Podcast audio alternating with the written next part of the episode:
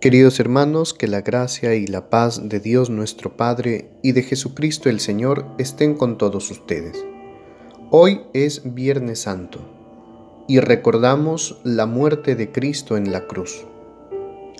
Si hay algo que desconcierta nuestros razonamientos de una manera muy particular, es precisamente ver a Jesús crucificado y creer que allí Allí precisamente en la cruz se opera la salvación del mundo, porque un Dios todopoderoso yace ahora colgado de una cruz como un vil ladrón, envuelto de ignominia y molido a golpes, desgarrado el cuerpo y con la sangre brotando de sus heridas. El profeta Isaías, muchos siglos antes que esto ocurriese, sufrió el mismo desconcierto y expresa lo siguiente en el capítulo 53. ¿Quién creyó nuestro anuncio? ¿A quién se manifestó el poder del Señor?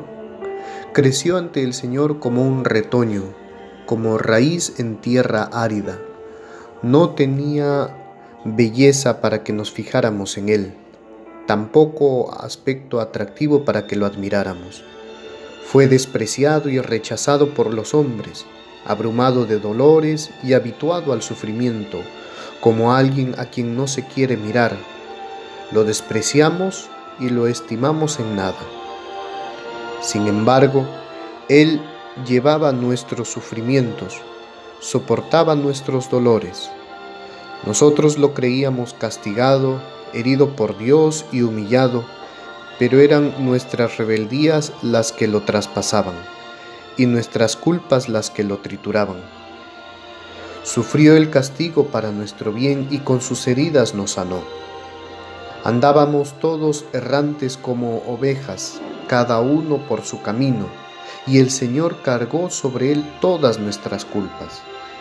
Cuando era maltratado, él se sometía y no abría su boca como cordero llevado al matadero, como oveja ante el esquilador, enmudecía y no abría su boca.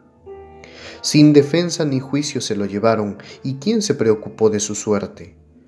Lo arrancaron de la tierra de los vivos, lo hirieron por los pecados de mi pueblo, lo enterraron con los malhechores, lo sepultaron con los malvados, aunque él no cometió ningún crimen, ni hubo engaño en su boca. Pero el Señor quiso quebrantarlo con sufrimientos. Y si Él entrega su vida como expiación, verá su descendencia, tendrá larga vida y por medio de Él prosperarán los planes del Señor. Después de una vida de amargura, verá la luz, comprenderá su destino. Mi siervo el justo traerá a muchos la salvación cargando con las culpas de ellos. Por eso le daré un puesto de honor entre los grandes y con los poderosos participará del triunfo, por haberse entregado a la muerte y haber compartido la suerte de los pecadores. Pues él cargó con los pecados de muchos e intercedió por los pecadores. Esta descripción, hermanos, que relata el profeta Isaías, dramática y hermosa a la vez, se cumple en la cruz de Cristo. Todavía están presentes en nuestros oídos las palabras de Jesús en la última cena. Nadie tiene amor más grande que quien da la vida por sus amigos. Y el testimonio del evangelista que dice que, habiendo amado a los suyos, los amó hasta el extremo. Ahora en la cruz es donde se manifiesta más plenamente este amor de Cristo que entrega su vida para rescate de muchos, para rescate nuestro. De aquí sacamos la enseñanza más perfecta del amor, dar la vida por el ser amado. De hecho, en la Eucaristía, cuando Jesús la instituyó en la última cena, nos dijo, tomen y coman, esto es mi cuerpo entregado por ustedes. Tomen y beban, esta es mi sangre derramada por el perdón de los pecados. Al margen de todo el significado teológico que estas palabras encierran, en términos sencillos, Cristo nos dijo, tomen y coman, tomen y beban, esta es mi vida entera que se entrega por ustedes. Cada página del Evangelio nos da testimonio de esta entrega. Jesús pasó haciendo el bien y curando a muchos de su soledad y sus sufrimientos. Ahora en la cruz cierra magistralmente, en medio del dolor, esa existencia de entrega amorosa. Por eso, con toda autoridad nos dice, ámense los unos a los otros como yo los he amado. Y luego nos dice también, ustedes son mis amigos si hacen lo que les he mandado. Hoy, hermanos, Viernes Santo, podemos tomar dos caminos. Quedarnos como espectadores del suplicio de Cristo y después retirarnos a nuestra cotidianidad como si nada hubiera pasado. O comprender la grandeza del amor de Dios y volver a casa dispuestos a amar como Cristo amó y entregar nuestra vida por los nuestros haciendo todo el bien posible. A estas alturas podemos deducir fácil y certeramente que el amor cristiano no tiene nada que ver con el amor romántico.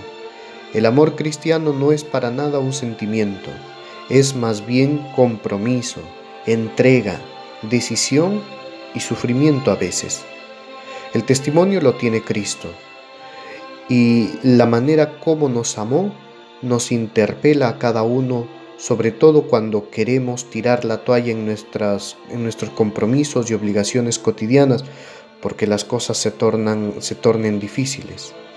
En tales circunstancias es cuando el amor salva nuestros trabajos, salva nuestras familias, salva nuestros matrimonios y nuestras vidas. Ojalá que tú y yo hoy decidamos amar como Cristo nos amó. Que la Virgen Santísima nos enseñe a estar al pie de la cruz, contemplando la entrega de Cristo y comprometiéndonos a cada uno de nosotros a amar de tal manera. Que tengas un buen día. Que el Señor nos bendiga.